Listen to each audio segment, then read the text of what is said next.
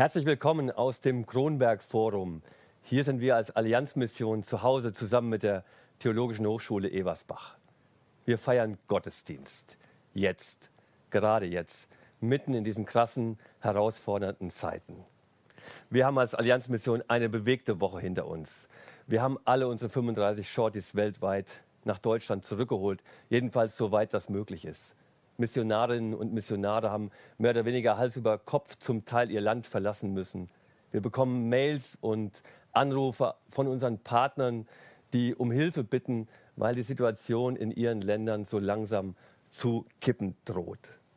Dann denke ich an die fast 800 Toten in Italien gestern. Ich denke an Unternehmerinnen und Unternehmer, die Angst um die Existenz ihres Betriebs haben.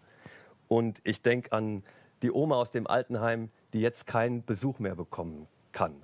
Und du hast deine ganz eigene krasse Woche hinter dir. Und mitten in dieser globalen Krise gilt, Gott ist da, auch jetzt. Ihn suchen wir, zu ihm beten wir, auf sein Wort hören wir. Schön, dass du dabei bist.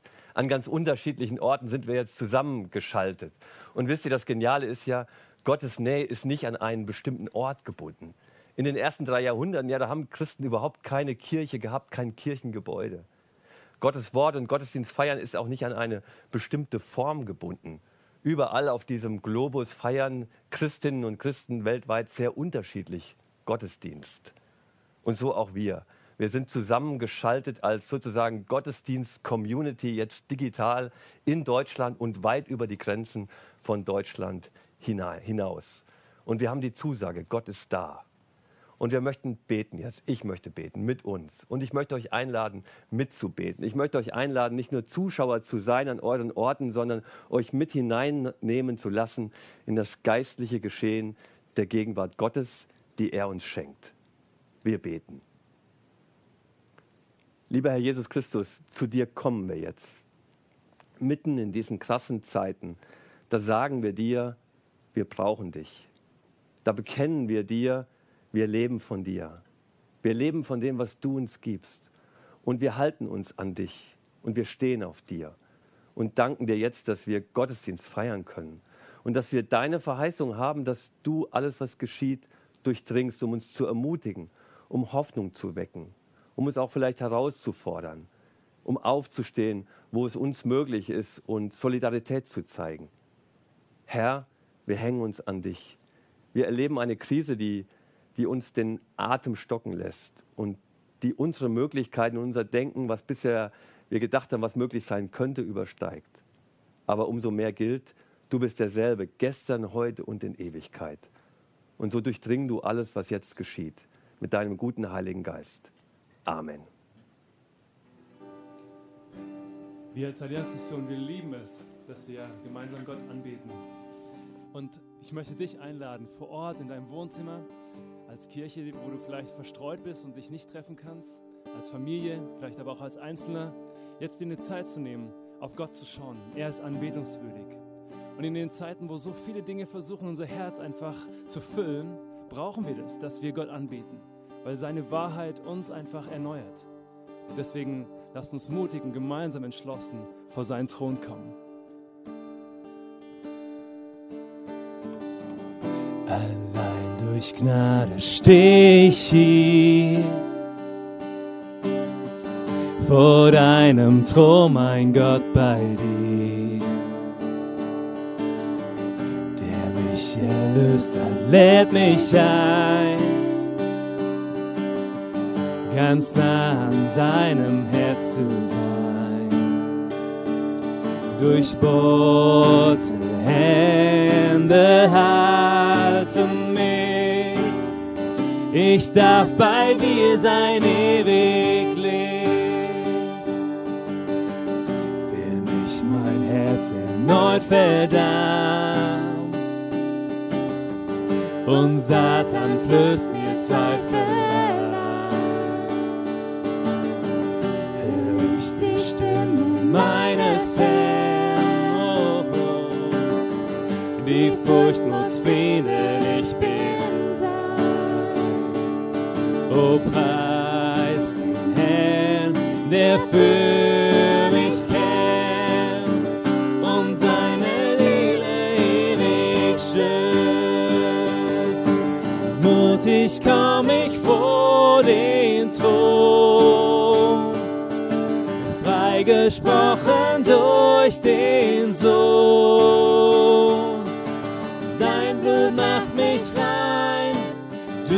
Nennst mich ganz dein, in deinen Namen darf ich sein.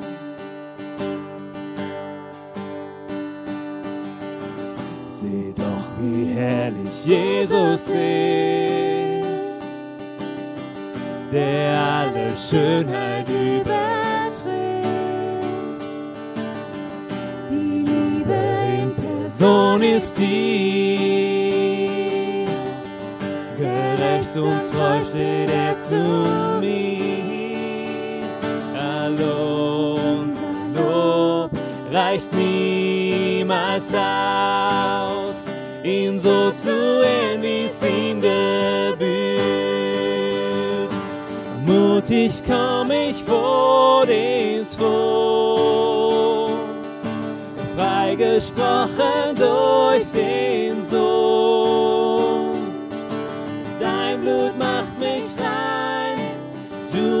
mich ganz dein, in deinen Namen darf ich sein. Das ist der Grund, warum wir feiern. Wir sind befreit, er trug das Urteil. Oh, preis den Herrn, preis den Herrn, er hat für meine Schuld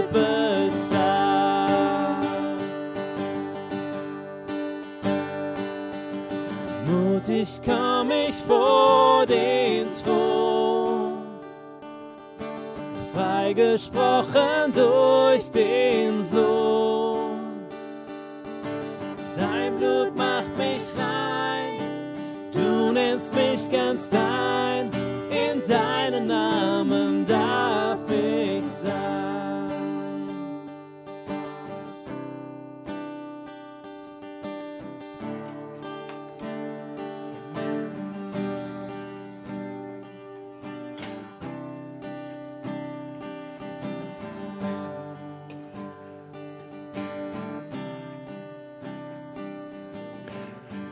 Wir haben für euch ein bisschen Wohnzimmeratmosphäre geschaffen. Hier, wo normalerweise unser Bistro ist, da wollten wir es euch jetzt so angenehm wie möglich machen. Hey, cool, dass ihr zugeschaltet seid aus vielen, vielen Orten in Deutschland, aus Nürnberg, aus Bonn, aus Wetzlar, aus Dinkelsbühl, Hamburg, Sasel und viele tausend Leute, habe ich gerade gehört, sind jetzt zugeschaltet. Cool, dass ihr dabei seid. Und wir wollen schauen, wie schaut ihr zu? Von wo schaut ihr uns zu? Sendet doch euer Bild über Instagram unter dem Hashtag AM Gottesdienst, postet das und wir werden am Montag eine super schöne Slideshow daraus machen und die könnt ihr euch gerne über unsere Homepage anschauen. Jetzt habe ich zwei wunderbare Gäste, zwei Frauen, die seit vielen Jahren schon im Ausland leben und arbeiten. Links von mir eine Frau, die seit über 30 Jahren als Missionarin und Pastorin in China arbeitet. Und aus Sicherheitsgründen mussten wir dich so ein bisschen verkleiden. Ich finde aber, das steht dir wirklich wunderbar, obwohl du natürlich in Wahrheit viel, viel schöner aussiehst. Und ich habe mir überlegt, wir machen jetzt Folgendes. Du darfst dir einen Namen aussuchen und du darfst dir drei Namen aussuchen. Soll ich dich Hannah nennen, Esther oder Deborah? Esther. Esther. Wunderbar. Muss ich mir gleich aufschreiben, weil ich kann mir Namen relativ schlecht merken. Esther, die Königin. Du bist jetzt Esther für die nächsten 65 Minuten. Esther, du lebst und arbeitest dort, wo das Coronavirus erstmalig aufgetreten ist, in Wuhan, einer über 11 Millionen äh, Megametropole in China. Und zurzeit bist du Zwei U-Bahn-Stationen von dem äh, Markt entfernt. zwei U-Bahn, dort lebst du. Und zurzeit bist du wegen einer medizinischen Behandlung in Deutschland und wärst natürlich am liebsten schon längst wieder zurück in China. Das geht aber nicht. Wie hältst du aktuell Kontakt zu deiner Familie und zu deiner Gemeinde? Über Internet. Also äh, in China nennt sich das WeChat, äh, ist auch äh, gut unter Kontrolle, unter staatlicher Kontrolle, aber egal, äh, das muss halt sein. Jetzt leben dort in Wuhan die. Zu WhatsApp. Habe ich verstanden. Okay. Ja, WeChat. WeChat. Ähm, jetzt lebst du da schon, die Menschen, nicht du, die Menschen seit zwei Monaten in Quarantäne, also wirklich in häuslicher Quarantäne. Ich würde wahrscheinlich ausrasten. Wie halten das die Menschen dort aus? Was bekommst du mit? Ähm, ja, wie halten die das aus? Also die, die nicht gläubig sind, müssen es einfach auch aushalten. Die werden vielleicht auch mal sauer sein. Die äh, laden auch ihre Wut in den sozialen Medien ab. Äh, ansonsten viel Humor auch. Mhm. Äh, und einfach vielleicht auch die chinesische Mentalität. Man muss halt durch. Mhm. Ja. Wir werden gleich noch mehr von dir hören und von Wuhan. Ich komme mal zu dir, Wiebke. Du arbeitest seit 17 Jahren als Missionarin auf den Philippinen in der Megametropole Manila. Auch 20 Millionen Einwohner, eine Million Straßenkinder.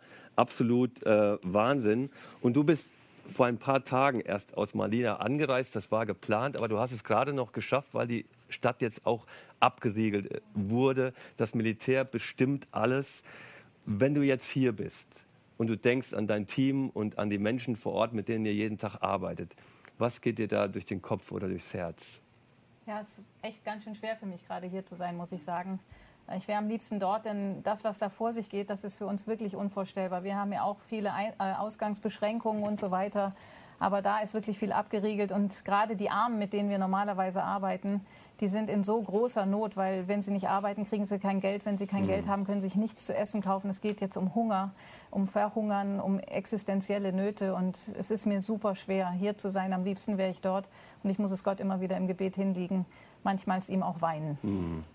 Wir werden gleich von euch beiden noch mehr hören, das Interview fortsetzen. Jetzt habt ihr die Möglichkeit, über WhatsApp eure Fragen loszuwerden. Und die Fragen werden wir dann später in das Interview, wenn irgendwie möglich, ein, zwei Fragen auch davon noch mit einspielen. Ihr habt die Nummer jetzt eingeblendet. Wundert euch nicht, wenn das eine Festnetznummer ist. Aber mit dieser Nummer kommt ihr per WhatsApp bei uns durch. Das haben wir die Techniker extra nochmal versichert. Die Corona-Pandemie ist echt eine globale Krise. Und sie zeigt, wie eng wir miteinander global vernetzt sind. Und ein Gedanke dieses Gottesdienstes war und ist es ja, unterschiedliche Perspektiven aus unterschiedlichen Ländern einzuspielen. Schwieriges, Ermutigendes. Was können wir voneinander lernen? Sozusagen global Glaube miteinander teilen. Und dazu haben wir gestern eine Interview-Live-Schaltung gehabt mit drei unterschiedlichen Mitarbeitern oder Ehepaaren aus drei verschiedenen Ländern. Und dazu haben wir noch Ansgar Hörsting, unseren Präses des Bundes Freier Evangelischer Gemeinden dazugenommen. Und da steigen wir jetzt mal ein, was die gestern gesagt haben. Jetzt für unser Interview zugeschaltet Walter Josi aus Tirol in Österreich, Chris und Diana Janke aus Salamanca in Spanien, Reinhard und Ulrike Berns Nagoya in Japan und Ansgar Hörsting aus Witten in Nordrhein-Westfalen. Ich fange mal mit dir an. Walter, Tirol, da hören wir äh, krasse Nachrichten, Hochrisikogebiet. Ihr seid gerade seit einigen Tagen komplett in Quarantäne. Erstmal, wie geht's euch? Wie geht's der Familie? Ganz persönlich. Uns als Familie geht's ganz gut. War schon eine große Umstellung auch jetzt mit Homeschooling, aber die Kinder entdecken auch immer mehr die Technik. Wir haben jetzt auch mal mit Freunden telefoniert, auch aus der Gemeinde heraus. Und wir genießen auch ganz ehrlich gesagt die Familienzeit und es stärkt uns als Familie. Deswegen, das ist auch eine gute, gute Sache daraus, auch mhm. was wir daraus ziehen. Also Familie klingt so nach zwei plus. Wie ist die Stimmung so insgesamt in, in Tirol? Wie nimmst du das wahr? Also die Stimmung ist schon sehr angespannt. Also jetzt die Leute, die zu Hause sind, da ist es ähm, okay, aber jetzt gibt es doch einige Leute, die arbeitslos sind, habe ich telefoniert auch. Und das hat dann schon gleich mit Existenzfragen zu tun. Wie geht es weiter? Und dann natürlich auch die, die, Leute, die jetzt Verantwortung tragen und so. Also die Spannung, äh, die, die Lage ist wirklich angespannt, aber ich finde es relativ ruhig und bin jetzt mal gespannt, wenn es jetzt länger dauert. Wir haben ja erst eine Woche hinter uns. Es sind ja noch mindestens zwei Wochen vor uns in mhm. Quarantäne. Du hast mir äh, erzählt, dass du bevor alle in Hausarrest mussten, ihr auch unterwegs wart in der Stadt und mit Menschen gebetet hat und dass da Psalm 91 eine starke Rolle gespielt hat. Das, was ich übrigens auch in Deutschland erlebe, dass Psalm 91, insbesondere natürlich die ersten vier Verse, irgendwie beim Menschen was auslöst. Wie, wie war das? Ja, das war sehr stark. Wir haben es sehr stark auf dem Herzen gehabt, die Leute noch zu ermutigen und sind dann raus und haben dann Leute gefragt, ob wir für sie beten dürfen, ob wir ihnen ermutigen können, und es wurde recht gut angenommen, wo schon kaum mehr Leute unterwegs waren. Und dann später, wo dann alles zu war, haben wir das dann über WhatsApp und anderen Medien weitergegeben. Und da haben wir wirklich gemerkt, wie Wort Gottes Leute Sicherheit gibt und beruhigt und was das für eine Stärke hat. Hm. Das war auch ja, ganz intensiv zu erleben. Vielen Dank. Gehen wir mal zu Diana und Chris nach Salamanca. Was bei uns so in Deutschland ankommt, Diana und Chris, ist, die Spanier sind um 20 Uhr auf dem Balkon und applaudieren den Ärztinnen und Ärzten. Ist es bei euch auch so? Ja, bei uns äh, hier in der Nachbarschaft nicht so. Aber wir sehen auch viele Fotos und Videos von unseren Leuten in der Stadt, die auch Lobpreis machen oder sich mit den Nachbarn unterhalten. Und das ist auch schön. Ja. Wie erlebt ihr in dieser angespannten Situation gerade Gott? Wie, äh, was ermutigt euch als, als auch Pastoren-Ehepaar? Mhm. Also ich finde, es ist sehr ermutigend zu sehen, wie Gemeinde eben weiterläuft, auch wenn das normale Programm so nicht stattfinden kann. Eigentlich lebt ja unsere Arbeit davon, präsent in der Stadt zu sein, eine offene Kaffeearbeit zu haben, wo man sich treffen kann. Das fällt jetzt so weg, aber wir erleben ganz viel über Videokonferenzen, ähm, dass auch vor allem viel miteinander gebetet wird, sich ausgetauscht wird. Also ich würde fast sagen, es ist so eine richtig neue Gebetsbewegung daraus entstanden. Eigentlich treffen sich jeden Abend mindestens äh, Leute hier, einige per Videokonferenz, um für die Stadt zu beten, für die Politiker, für die Ärzte, ähm, für alle Beteiligten, auch für die Kranken und die Familien. Also da, da passiert ganz viel. Und es gab eben jetzt am letzten Montag zum Beispiel eine große Videokonferenz von einem Gebetsnetzwerk in ganz Spanien, wo sich ähm, verschiedene ja, Menschen aus ganz Spanien eben versammelt haben, um zu beten. Und das wurde dann auch live gestreamt und übertragen. Ganze zwei Stunden, glaube ich, haben wir insgesamt daran verbracht, einfach zu beten für die Situation. Und ich merke, da, da passiert viel, dass es ein, eine neue Tiefe auch irgendwie gibt, dass man gemeinsam betet. Vielen Dank. Ich habe so den Eindruck, wir lernen gerade weltweit neu digitale Kirche zu leben und uns mhm. äh, auf ganz andere Weise miteinander auch als Christen zu vernetzen. Wir gehen mal weit in den Osten. Bei euch ist es schon Abend. Ulrike und Reinhard, ihr seid da so japanisch vermummt. Wie ist bei euch aktuell die Lage? Was du mir im Vorgespräch äh, berichtet hast, ist, dass es gar nicht so krass ist, wie wir das gerade in Europa erleben. Ja, wir sehen zwar vielleicht so aus, aber wir sind nicht in Quarantäne. Ähm, aber es ist so, dass man schon versucht, das Möglichste zu machen. Ähm, in Japan hat das früher angefangen und deshalb sind die Zahlen vielleicht auch nicht so hoch gegangen bisher. Kann noch kommen. Ähm, wir haben in unseren Gemeinden noch die Gottesdienste laufen, zum Teil mehr Gottesdienste, ähm, um die Teilnehmeranzahl bei den Einzelnen zu reduzieren.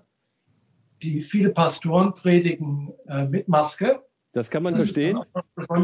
Das kann man verstehen ähm, mit Maske. Ja, das, wenn man nah genug am Mikrofon ist und so ein bisschen dumpfer ist es schon, aber hm. ähm, das wird schon bei vielen gemacht. Also man achtet drauf. Aber äh, was interessant ist, sind natürlich Leute, die auch deshalb, sagen wir, nicht zum Gottesdienst kommen.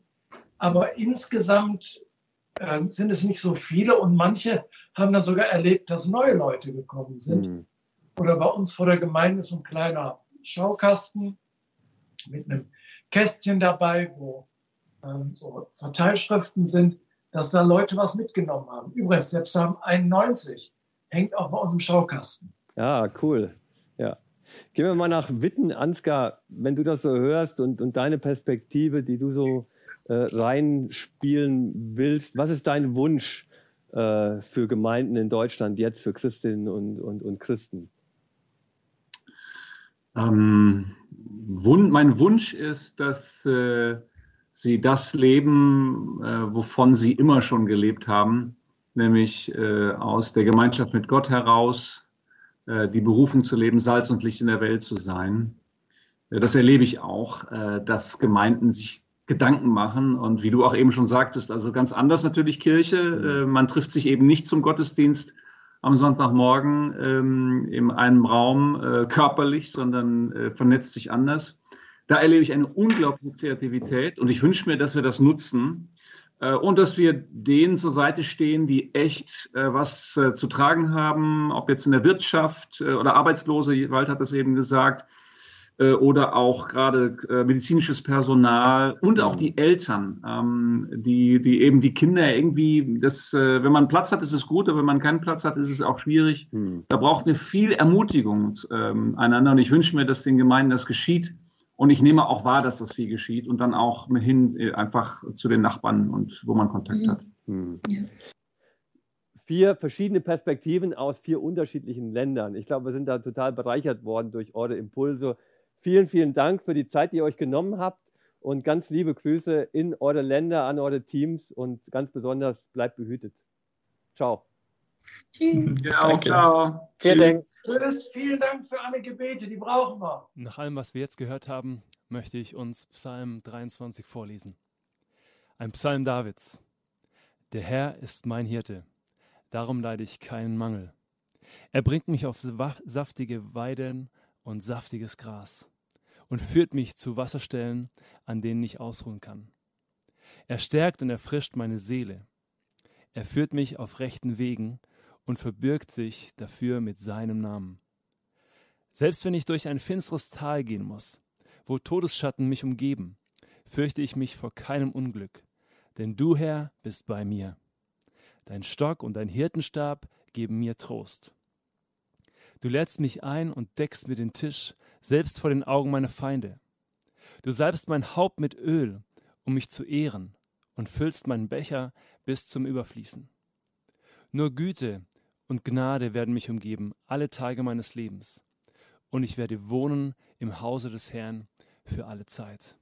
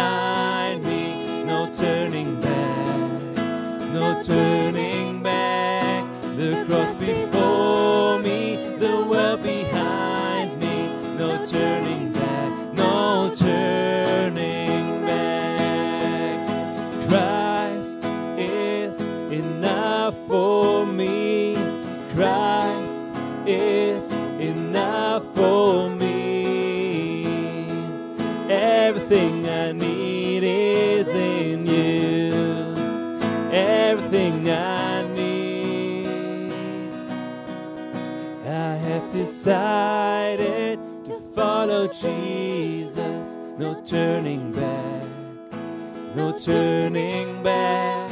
I have decided to follow Jesus. No turning back. No turning back. Wow, was für eine Aussage. Christus ist genug für uns. In ihm liegt alles, was wir brauchen. Geniale Zusage, geniales Lied. Esther, als Wuhan, diese 11 Millionen Metropole, dicht gemacht wurde, ähm, da ging wirklich nichts mehr rein und nichts mehr raus. Und da ist über die Hälfte der Gemeindeleitung, inklusive du und dein Pastorenkollege, auch nicht mehr reingekommen in die Stadt. Und das ist bis heute so. Das ist bis heute so. Wie geht die Gemeinde mit der Situation jetzt um und ihr? Ein Glück war, dass wir sowohl konzeptionell als auch gedanklich irgendwo gut vorbereitet waren durch die äh, Verfolgungs- oder, oder Unterdrückungssituation letztes Jahr. Also wir haben äh, Strukturen, äh, Hauskreise und die auch alle haben ihre WeChat-Gruppen. Äh, wir haben äh, einen Mitarbeiterkreis, der auch per Internet verlinkt ist. Wir haben sofort, nachdem das bekannt wurde, uns äh, Telefonkonferenz gemacht und entschieden, also es geht, Gottesdienst geht weiter, auf jeden Fall, nur in anderer Form. Und äh, mein Pastorenkollege vor Ort, der hat das dann auch hingekriegt, technisch äh, da sofort dann äh, den nächsten Sonntag schon was Ja. zu haben. Nicht so elaboriert wie bei uns jetzt hier, aber ähm, es gab was. Hier ist eine Frage Eine von einem Zuschauer. Darf man in China überhaupt noch aktuell auf die Straße gehen? Äh, ist sehr eingeschränkt. Und das also kommt immer noch. in immer. Wuhan in, aktuell in nicht? Wuhan immer noch. Genau. Äh, in einigen anderen Städten schon. Und da gibt es jetzt diesen äh, QR-Code, äh, wo man also äh, ja, total Mhm. überwacht wird im Prinzip. Äh, und nur wer grün geschaltet ist, also als gesund gilt, kann überhaupt raus. Mhm. Ja. Als ähm, die, die, Pandemie, die Pandemiekrise in, in Wuhan so richtig äh, losging und auch Ja. bis heute, haben auch viele Christen die Situation sozusagen aufgegriffen und haben die Christen in Wuhan unterstützt und Ja. auch die Christen in Wuhan sind aufgestanden, soweit möglich. Was ist da passiert?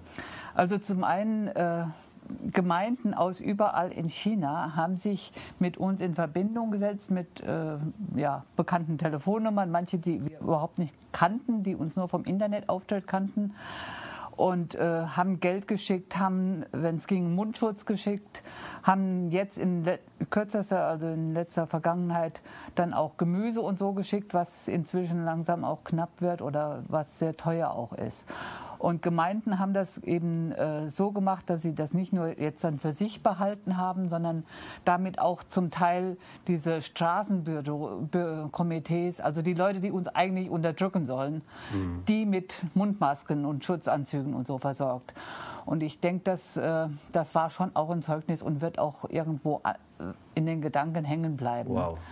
Und du hast Äh, mir auch erzählt, dass Leute gestrandet sind in Wu- Wuhan immer noch. Also als die Stadt abgeriegelt wurde, waren Ja. auch Leute in der Stadt, die da eigentlich gar nicht hingehören, die da nicht zu Hause sind.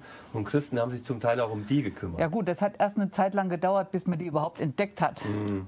Aber dann, äh, als, sie dann an, als es dann äh, deutlich wurde, Mhm. dann haben sich da auch Christen äh, drum gekümmert, Mhm. haben also bringen den ein, zweimal am Tag Essen. Esther, du kennst beide Welten. Du kennst die Welt in Deutschland und du kennst die Welt in China. Aus deiner Perspektive, was können wir Christen in Deutschland lernen, auch geistlich lernen von dem, äh, was gerade ähm, die Gemeinden in China erleben? Also ähm, deswegen habe ich auch eben Esther ge gewählt, weil das war die, die also dann Fasten und Gebet ausgerufen hat in einem nationalen Notstand. Mhm. Und äh, das hat China gemacht, nicht ich, aber andere. Und wirklich Fasten, Tage, Bet, Tage für Gebet, mhm. für Buße auch, für einen selber, für die Gemeinden, für das Volk, für die Verantwortlichen.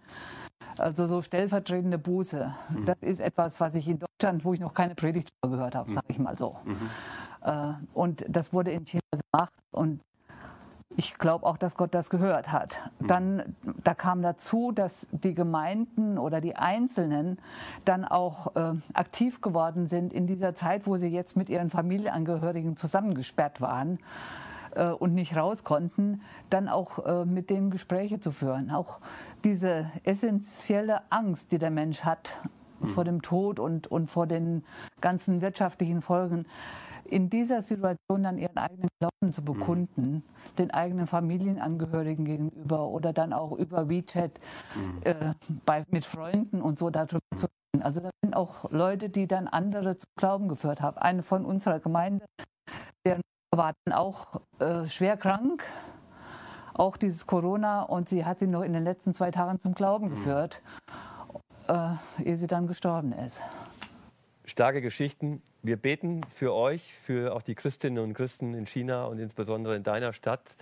Wiebke, ich komme mal zu dir. Ich habe schon gesagt, Manila, 20 Millionen Einwohner. Ihr lebt und arbeitet mit eurem Team in einem Slumgebiet, das mehr als 100.000 Menschen umfasst. Ähm, also Menschen, die, die in absoluter ähm, Armut leben. Wie beeinflusst die Corona-Pandemie aktuell den Alltag der Menschen dort? Ja, ich habe es vorhin schon kurz angedeutet. Ähm, die Stadt ist abgeriegelt und auch die einzelnen Stadtbereiche sind abgeriegelt. Und viele von den Menschen, mit denen wir arbeiten, die sind jetzt zum Beispiel in einem anderen Stadtteil und die haben jetzt nichts zu essen, die haben nichts äh, zum Leben. Und unsere Arbeit ist im Moment ja eigentlich lahmgelegt, denn auch bei uns gilt Ausgangssperre. Aber wir sind mit ihnen im Kontakt über soziale Medien. Wir versuchen sie zu ermutigen durch, äh, durch Bibelverse, durch einfach im Gespräch sein damit mit ihnen. Aber dann versuchen wir eben auch die dringendste Not zu lindern. Also es sind wirklich Leute, die fangen jetzt an zu hungern. Es ist jetzt anderthalb Wochen ungefähr, dass die Stadt abgeriegelt ist, dass die Leute nicht mehr arbeiten gehen können, dass sie kein Geld mehr haben. Und jetzt wird es ernst. Und es ist so, dass manchmal wir an Grenzen Leute treffen, denen wir dann Lebensmittelpakete übergeben. Ähm, die Stadt versucht und der, der, Staat versucht auch zu helfen. Das muss man wirklich sagen. Die versuchen alles, um zu helfen, aber die Not ist so riesig. In Manila leben an die acht bis zehn Millionen Menschen unter der Armutsgrenze. Das ist undurchdringbar, dieser Dschungel. Und da mit reinzuwirken, auch wir als mit unserer kleinen Kraft und gemeinsam mit den Gemeinden, die wir, mit denen wir zusammenarbeiten gemeinsam mit den Gemeinden, die sind ja zum Teil auch so kleine Slum-Gemeinden, ne? ich weiß nicht, ob das das richtige Wort ist, aber ähm, wie, wie ist das da, wie ist da die Stimmung jetzt? Ja, das ist eben so, dass ähm, ja, die Leute sind selber in Not, die sind wirklich arm, aber gleichzeitig haben sie auch Hoffnung oder sie, sie erleben einfach, dass Gott sie ähm, beschenkt. Und deswegen ist wirklich auch in den Gemeinden, die reden miteinander und sagen, was sind die Gemeinden, im, äh, die Leute, nicht die Gemeinden, was sind die Menschen in unserem Umfeld, welche Familien sind jetzt am schlimmsten betroffen. Und dann versuchen sie die wenigen Krümmel, die sie haben, die sie von Gott geschenkt bekommen, auch weiterzugeben. Das ist sehr faszinierend und ein, ein großes Zeugnis für die Leute um sie herum, dass sie nicht an sich raffen, sondern auch großzügig sind und weitergeben und überlegen, wie sie andere auch beschenken können. Mhm. Eine Frage von den Zuschauern war auch, was ist denn momentan mit den Straßenkindern? Aber ich glaube, das haben wir schon so ein bisschen, hast du schon so ein bisschen beantwortet. Ähm, Die sind im Risiko. Ja. Das ist unglaublich und wir dürfen ihnen, auch unser Zentrum muss gerade zumachen. Es ist nicht erlaubt, dass wir sie treffen. Also wir treffen sie, wir können auch nicht mehr raus. Und von daher bleibt es uns wirklich nur für sie zu beten und zu beten, dass Menschen ihnen dienen. Mhm. Letzte Frage, persönliche Frage. Wir haben in dieser Woche für Ellen gebetet. Du hast mir ein Bild gezeigt, eine, eine, eine, Frau mit einem riesigen Geschwür am Bein. Du hast gesagt, das Bein muss eventuell amputiert werden. Können wir für sie beten? Und dann haben wir beide kräftig gebetet. Und ich habe so typisch deutsch gebetet, Herr, und schenk den Ärzten, dass sie das Richtige tun, das Richtige entscheiden. Und dann haben wir Amen gesagt und dann hast du mir in die Augen geschaut und hast, Thomas, die Ellen, die wird wahrscheinlich gar keinen Arzt zu Gesicht bekommen, weil es keinen Arzt für Ellen gibt. Wie gehst du persönlich mit dieser äh, Herausforderung um, fast täglich, wenn du da bist und auch jetzt hier, ähm, solchen Ellens zu begegnen? Ja, das ist, ähm, das ist schwer, sage ich einfach mal so. Und manchmal, wenn ich hier in Deutschland unterwegs bin, dann sage ich, betet für unsere emotionale Gesundheit, mhm. dass wir das durchhalten. Denn wir sind mit Not konfrontiert, die wir nicht lindern können. Auch Ellen wird wahrscheinlich jetzt aus dem Krankenhaus geschmissen, obwohl sie noch zusätzlich eine Lungenentzündung hat, weil keiner mehr sie versorgt. Mhm. Und wir, wir beten gerade darum, dass Gott uns zeigt, um wen wir uns kümmern können. Mhm. Also, dass er uns diese Leute vor die Füße legt. Und gleichzeitig müssen wir es ihm auch einfach mhm. klagen, die Leute vor ihn bringen und ihn um seine Barmherzigkeit bitten. Das ist das, was wir machen. Und ja, hin und wieder mal eine Träne verdrücken gehört auch dazu. Mhm. Das tun wir, das beten wir für heute, aber auch über ja. diesen Gottesdienst hinaus. Wir werden jetzt gleich noch mehr von dir hören, denn du wirst die Predigt halten, darauf freuen wir uns. Und die Zuschauerreaktionen, die reingekommen sind, vielen Dank dafür. Ich habe so zwei, dreimal so eingespielt. Wir werden eure Fragen sammeln und Esther und Wiebke, die werden sie nachher versuchen, bestmöglich äh, zu beantworten. Und wir werden das auf unsere Homepage stellen, sodass keine Frage verloren geht. Aber jetzt wollen wir auf Gottes Wort hören. Ich bete für dich, Wiebke, und dann lassen wir uns erfrischen und ermutigen und herausfordern von Gottes Wort.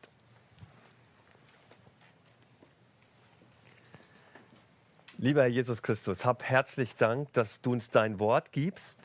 Dein Wort ist unseres Fußes Leuchte. Dein Wort ist aber auch ja, scharf wie ein zweischneidiges Schwert. Und wir brauchen es, dass wir auf dein Wort hören, gerade jetzt, gerade in diesen herausfordernden Zeiten. Wollen wir hören, was du uns zu sagen hast wollen wir dich bitten, dass du Glauben stärkst und Glauben wächst durch dein Wort. Und dazu segne Wiebke, gib ihr, gib ihr Worte, leite sie durch deinen guten Heiligen Geist. Amen. Danke, Thomas, für, für dein Gebet.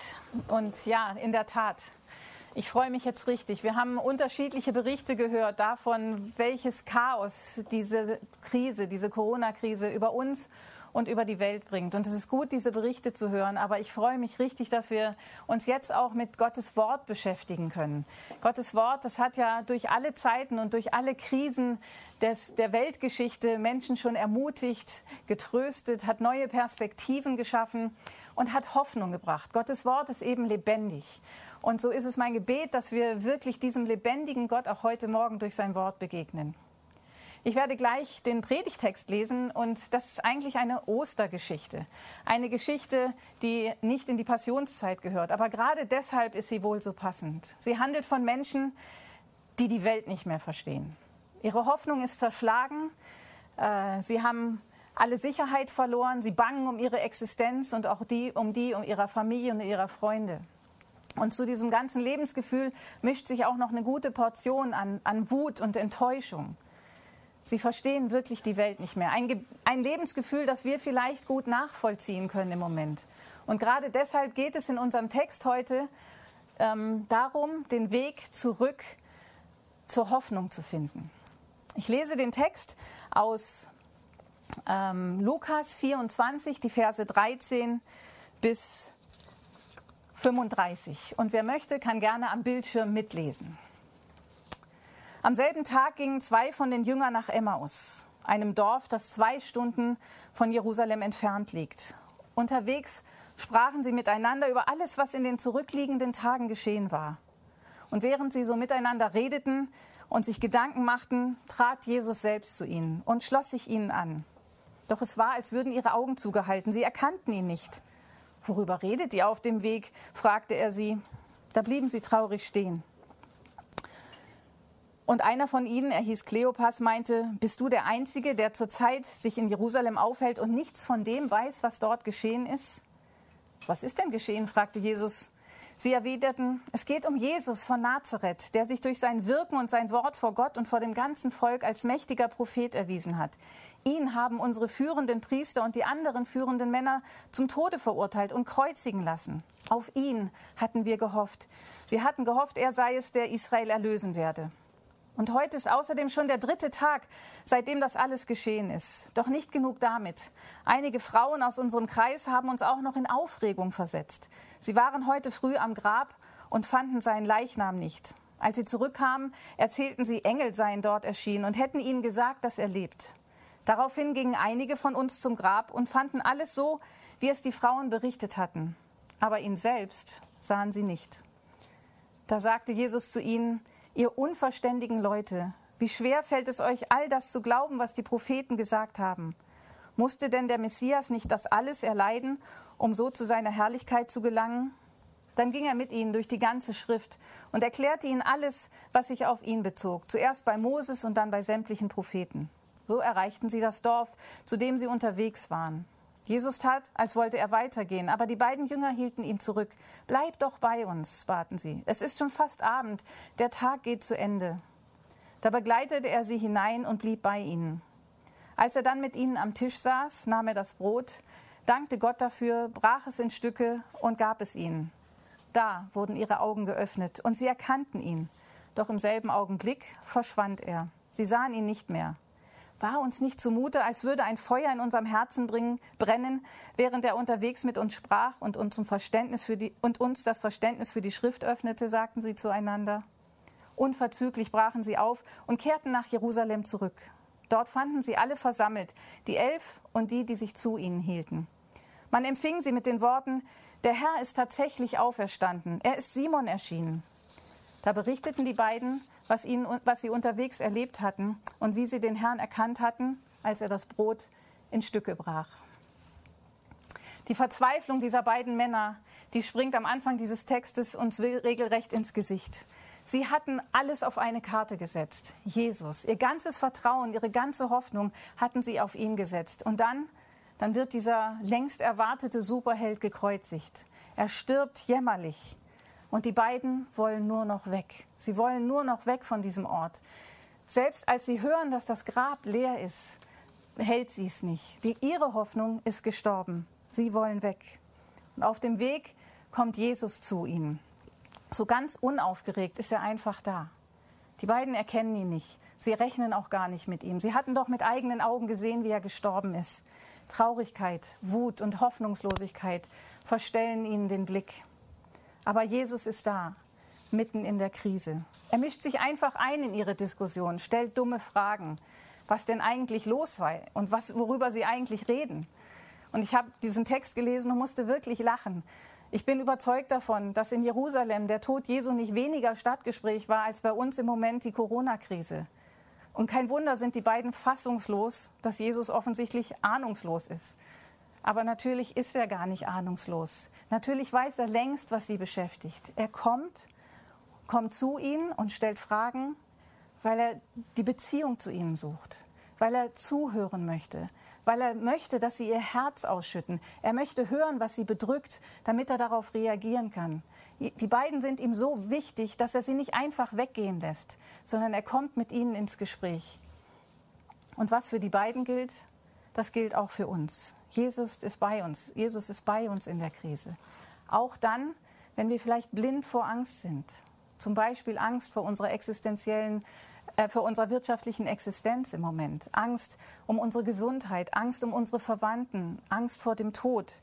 Wenn uns Ärger und die Sorge darum, was morgen, übermorgen und auch in den nächsten Monaten sein wird, gefangen hält.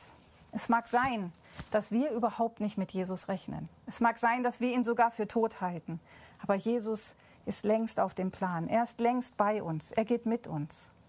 Jesus macht wahr, was über ihn verheißen ist. Er ist tatsächlich der Immanuel, der Gott mit uns. Und er kommt selbst dann noch zu uns, wenn wir weggehen wollen. Auf dem Weg zurück zur Hoffnung, lässt du es zu, dass Jesus zu dir kommt? Lässt du ihn mit dir im Gespräch sein? Schüttest du ihm dein Herz aus? Sagst du ihm deinen ganzen Frust, deinen Ärger, dein Unverständnis? Teilst du mit ihm deine Unsicherheit und dieses Gefühl der Machtlosigkeit? Er ist gekommen, um zuzuhören. Und er möchte, dass wir auf ihn hören. Wir haben jetzt mehr Zeit vielleicht, um auch mal Gottes Wort zu studieren und miteinander im Gespräch zu sein. Auf dem Weg zurück zur Hoffnung lassen wir es zu, dass Jesus bei uns ist. Und dann sind sie schon so auf dem Weg und reden miteinander und mittendrin, da sagen sie, was sie eigentlich gehofft haben. Wir aber hofften, heißt es da.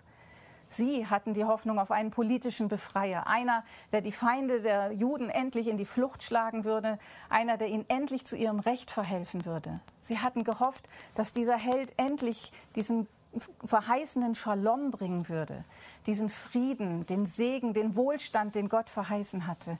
Darauf hatten sie gehofft. Was ist es eigentlich, worauf wir hoffen? wenn wir da mal so ganz ungeschminkt mit Jesus ins Gespräch kämen, was würden wir denn sagen? Wer oder was sind unsere Römer, unsere Feinde? Welche Ängste, Sorgen, Bedrohungen sollte Jesus für uns aus dem Weg räumen? Und sind wir vielleicht gerade genauso enttäuscht wie die beiden?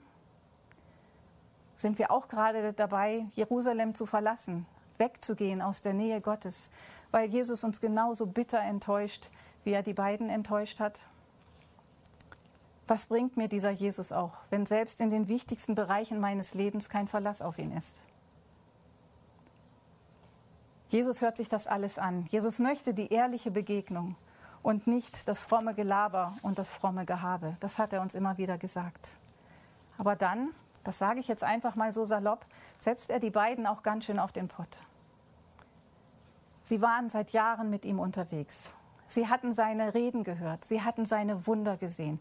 Sie waren in der persönlichen Begegnung mit ihm gewesen.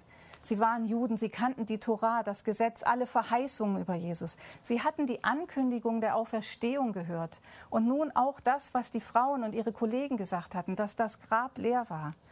Aber immer noch klickert es bei ihnen nicht.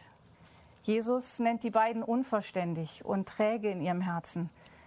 Und ich habe mich gefragt, ob mir das zu denken geben sollte. Wie viele Erlebnisse habe ich schon mit Jesus gehabt? Wie viel weiß ich von ihm? Wie viel Verheißungen hat er schon in, meinem Leben, in mein Leben gesprochen? Und trotzdem bin ich geneigt, in dieser Krise die Hoffnung zu verlieren. Jesus bleibt dabei nicht stehen, sondern er zeichnet das große Bild. Ja, er ist tatsächlich der Sohn Gottes, über den schon über die Jahrtausende hinweg die Rede ist. Er ist aus Gottes Herrlichkeit in die Welt gekommen, zu uns, mitten rein. Und wer Jesus wirklich ist, das zeigt sich nicht darin, ob er die Römer vernichtet oder alles aus dem Weg räumt, was unseren Alltag erschwert oder bedroht. Nein, Jesus packt das Problem viel tiefer an. Er ist bereit zu sterben, um die Sünde, die Wurzel aller, alles Unrechts und alles Bedrohlichen, ja die Wurzel allen Übels der, äh, auszurotten. Durch sein Sterben und durch seine Auferstehung hat er die Sünde und den Tod überwunden. Und wir, wir dürfen deshalb Gottes Kinder sein, Kinder des allliebenden und allmächtigen Vaters im Himmel, in alle Ewigkeit. Können wir etwas Größeres hoffen? Und so frage ich mich in diesen Tagen, ob Jesus uns nicht vielleicht ermutigt, ja sogar herausfordert, von den uns unangenehmen, ja bedrohlichen Lebensumständen wegzuschauen und das größere Bild anzuschauen. Vergebung, Gotteskindschaft, Ewigkeit, das ist doch das, was uns definiert als Kinder Gottes, auch in dieser Krise. Erlöst, geliebt, in der Fürsorge des himmlischen Vaters für immer. Das ist doch der Boden, auf dem wir stehen können. Eine Realität, die, vielleicht, die wir vielleicht im Alltag leicht mal aus den Augen verlieren. Ist Jesus tatsächlich der Fels, auf dem wir sicher stehen? Gerade vorhin haben wir es gesungen, dass Jesus genügt. Genügt er wirklich?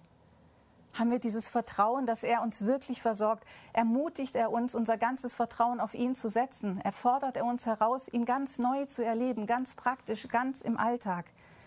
Und geht der Weg zurück zur Hoffnung, vielleicht führt er vielleicht in ein existenzielleres Vertrauen, als wir es vielleicht bisher kannten?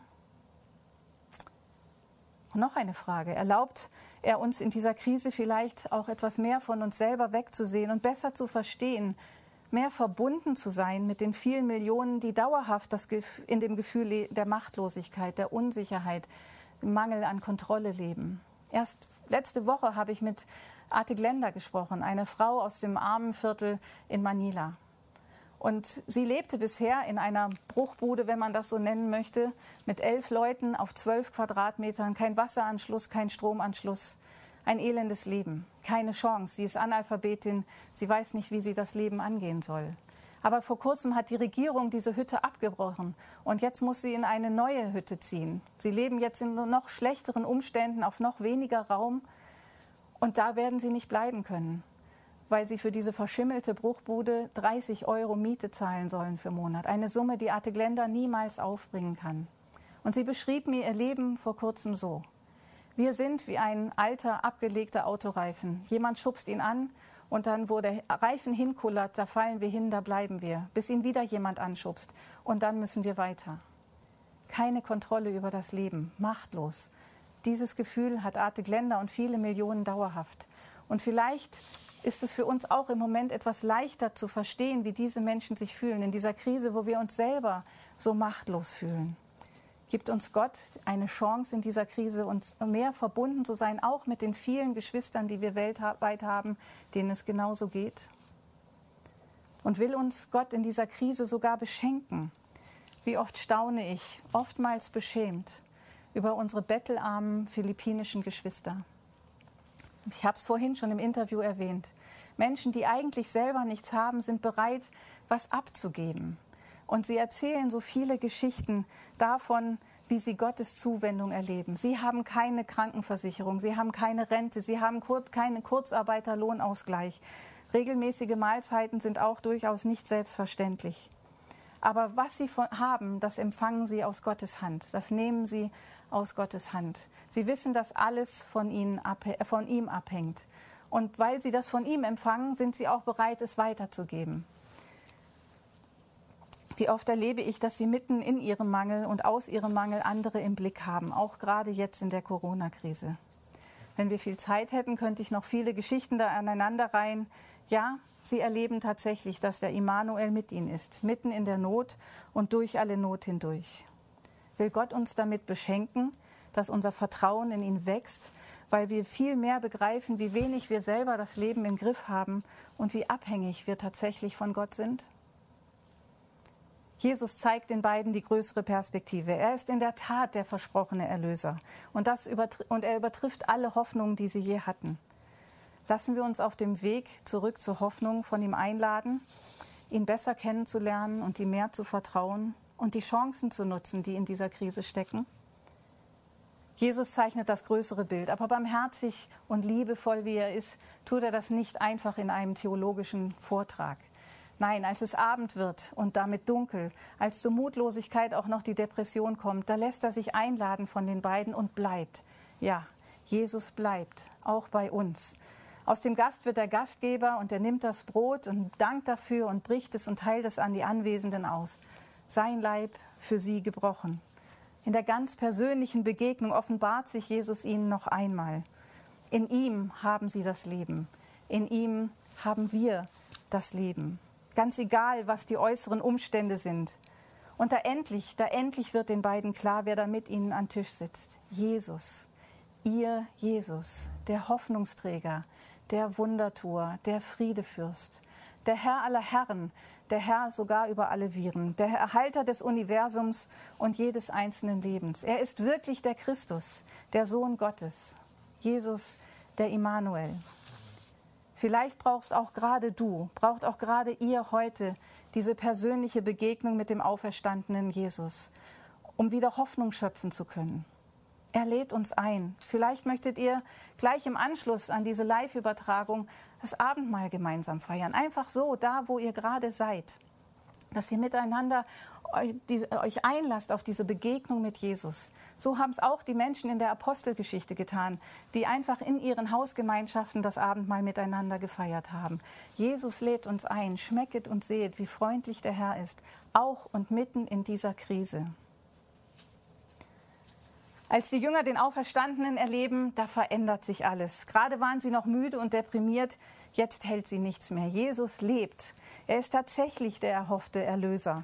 Und, auf, und das auf einer viel größeren Bühne, als sie sich das je zu hoffen gewagt hatten.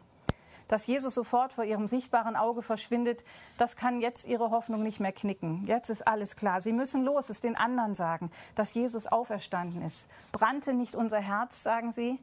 Sie sind on fire für und von diesem Jesus, diesem auferstandenen Jesus. Und das verändert ihre Perspektive. Ja, die Römer sind immer noch an der Macht. Und ja, es ist dunkel, aber das macht nichts mehr. Ja, es ist völlig bescheiden, wenn Abi-Prüfungen verschoben werden und wenn Uni-Examen nicht stattfinden. Es ist unausdenkbar, wenn der Einzelhandel vor einem Bankrott steht. Es ist kaum zu glauben, was es bedeutet, wenn große Firmen dicht machen. Es ist krass, mit welchem Leid wir konfrontiert werden, hier und überall auf der Welt durch die Krankheit und den Tod, den, diese, äh, den dieser Virus bringt. Es ist einfach schwer zu glauben, dass so viele Lebenspläne durcheinander geschmissen werden. Das ist krass, das ist der Wahnsinn und daran lässt sich auch nichts rütteln. Aber kann das unser Lebensfundament erschüttern, wenn wir Kinder Gottes sind? Es rüttelt nichts an der Fürsorge Gottes und in allen Lebens, daran, dass wir in allen Lebenslagen einen treuen und zuverlässigen Immanuel an unserer Seite haben. Einen, der auch in der Not und durch die Not bei uns bleibt. Das rüttelt nichts an der Wahrheit, dass wir eine ewige Hoffnung haben. Nein, das ist keine Jenseitsvertröstung, sondern das, was Jesus und das Wort Gottes uns immer wieder mitteilt. Wir haben durch den auferstandenen Herrn eine Hoffnung, die über alles Irdische hinausgeht. Die Jünger, die Jerusalem hoffnungslos verlassen haben, werden wieder zu Jesus Nachfolgern. Sie sind wieder mit ihm unterwegs, um anderen mit seiner Liebe und der Hoffnung, die sie in ihm gefunden haben, zu beschenken. Was schreibt Paulus? Wir haben nicht einen Geist der Furcht, sondern der Kraft, der Liebe und der Besonnenheit erhalten. Gott schenkt uns diesen Geist. Und er erfüllt uns mit seiner Auferstehungskraft und die Quelle der Liebe, mit der er uns beschenkt, die versiegt nie. Und aus dieser Kraft können wir mutig entgegen aller Umstände mit Jesus unterwegs sein, auch und mitten in der Besetzung durch Corona. Wir wissen es aus unserem eigenen Erleben, wie viele Menschen im Moment verunsichert sind und wie viel Not über sie hereinbricht.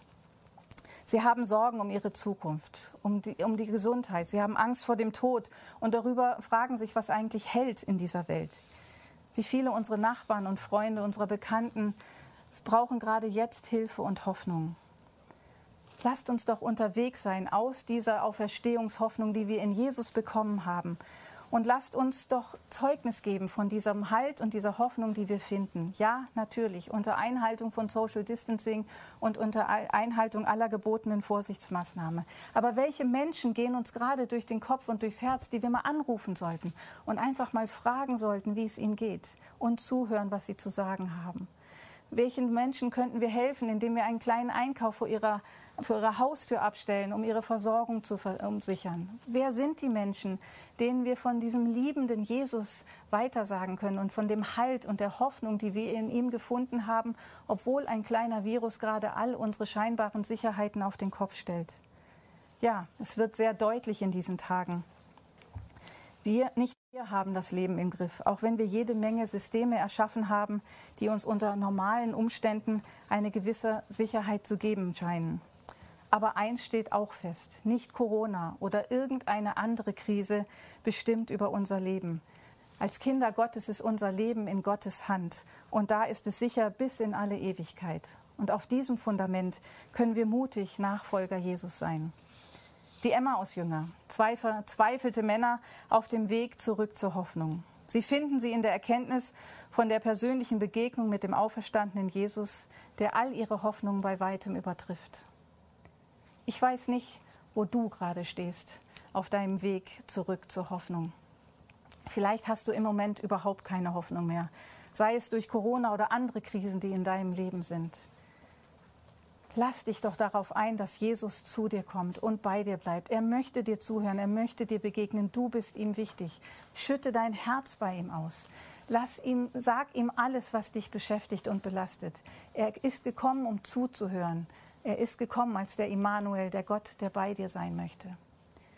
Vielleicht bist du aber genau wie die Jünger gerade einfach auch gar nicht mehr sicher, wer dieser Jesus eigentlich ist. Vielleicht musst du noch mal genau hinschauen. Nutze doch die Gelegenheit jetzt. Lies Gottes Wort, sprich mit anderen Leuten. Lass, hör dir Predigten an, hör dir Lieder an, lass dich ermutigen. Lass dir noch mal neu sagen, wer dieser Jesus ist und welche Hoffnung er bringt. Es ist der auferstandene Herr. Und da, wo wir ihn erkennen und wo wir ihm persönlich begegnen, da können wir auch ganz, ganz neu Hoffnung schöpfen.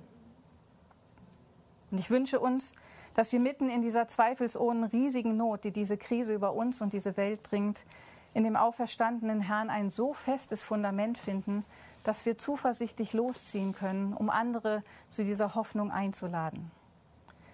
In einem Lied und in einer Zeit des Gebets wenden wir uns jetzt genau an diesen Herrn, an diesen Gott, aller Hoffnung.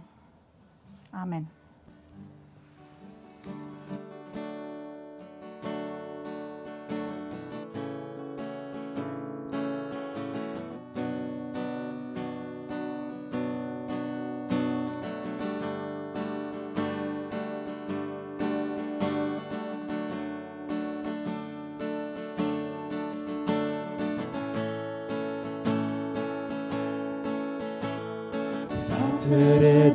Bist im Himmel, geheiligt werde dein Name, dein Reich komme, dein Wille geschehe, wie im Himmel, so auch auf Erden. Unser tägliches Brot gib uns heute und vergib uns unsere Schuld, wie wir vergeben. Führe uns nicht in Versuchung, löse uns von dem Bösen, denn dein ist das Reich und die Kraft und die Herrlichkeit.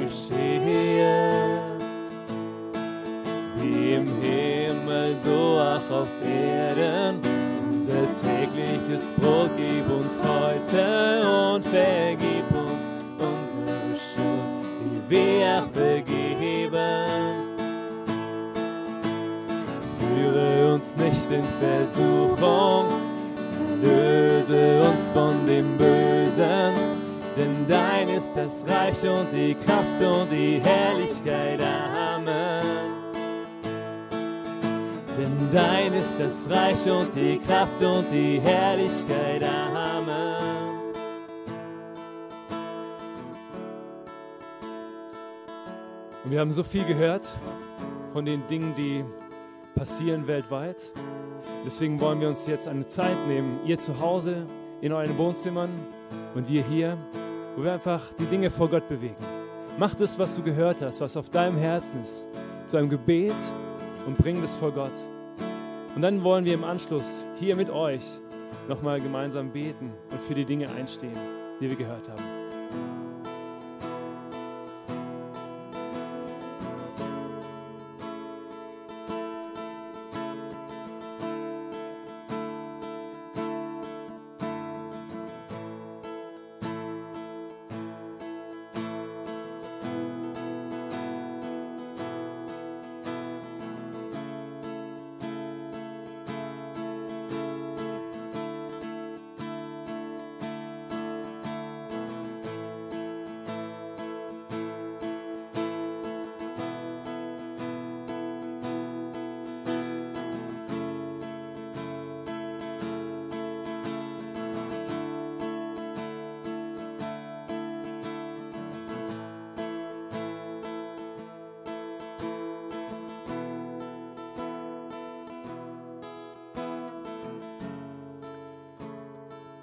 Und Vater im Himmel, wir, wir stellen uns gemeinsam wirklich vor dich.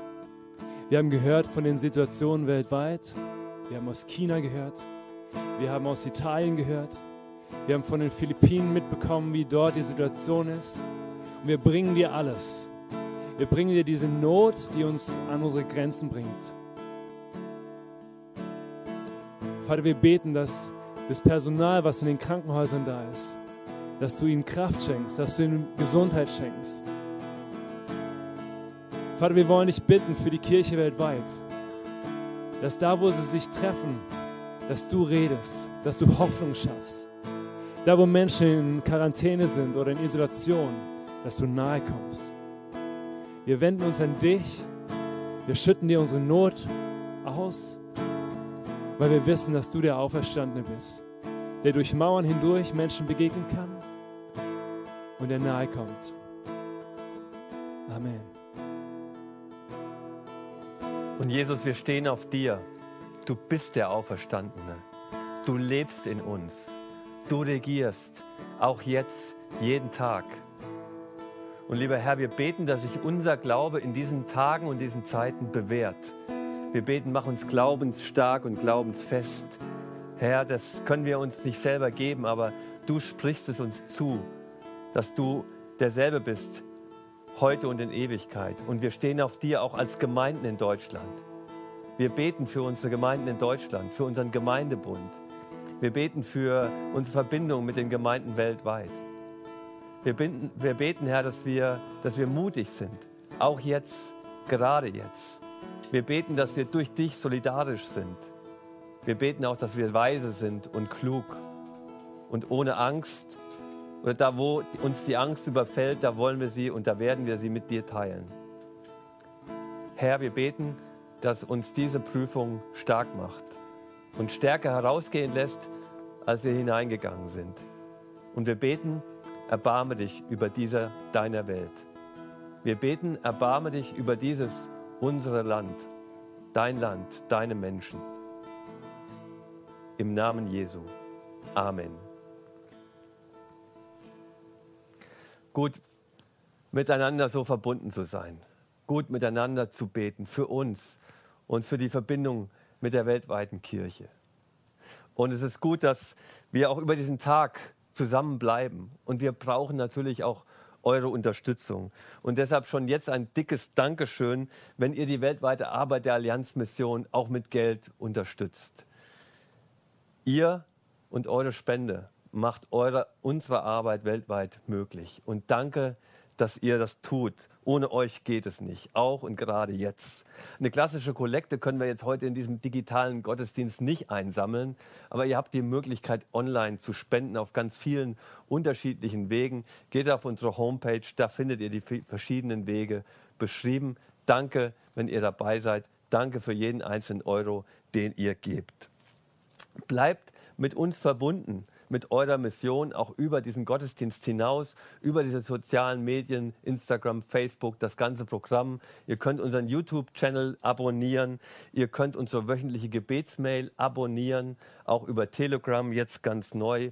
Oder nutzt unser Magazin Move, um ab und zu mal einen Artikel davon zu lesen, was weltweit passiert. Und ich sage das nicht aus irgendwie so marketingtechnischen Gründen, sondern es ist ein Weg mit der weltweiten Kirche und mit der Mission und mit den harten Realitäten, von denen Wiebke erzählt hat, in Verbindung zu bleiben. Deswegen geht es nicht um Marketing, sondern es geht um Information und Gebet, euer Gebet, das wir brauchen. Übrigens, Gebet kann weitergehen. Heute internationaler Gebetstag, weltweiter Gebetstag. Wenn ihr mehr dazu wissen wollt, dann geht auf die Homepage der Deutschen Evangelischen Allianz. Dort findet ihr einiges beschrieben. Und jetzt, bevor ich euch gleich noch den Segen Gottes zusprechen werde, möchte ich euch herzlichen Dank sagen für euer Interesse, für euer Zuschauen, für euer Dabeisein und nochmal für die Verbindung mit uns auch über diesen Tag hinaus. Schreibt uns gerne, wie ihr den Gottesdienst fandet. Schreibt uns gerne eure Ermutigung und denkt an den Hashtag AM Gottesdienst und postet uns unsere Bilder. Wir freuen uns, von euch zu hören und mit euch in Verbindung zu sein. Herzliche Grüße auch in all die Orte, die uns über Deutschland hinaus zugeschaut haben. Das war eine ganze Menge, habe ich mir eben per Zettel äh, sagen lassen oder ist mir per Zettel reingereicht worden. Und jetzt sage ich Tschüss bevor ich euch jetzt noch den Segen Gottes zuspreche. Und der Friede Gottes, der höher ist als alle menschliche Vernunft, jetzt, heute und morgen, der bewahre eure Herzen und Sinne in Christus Jesus, eurem Herrn. Gott segne euch. Amen.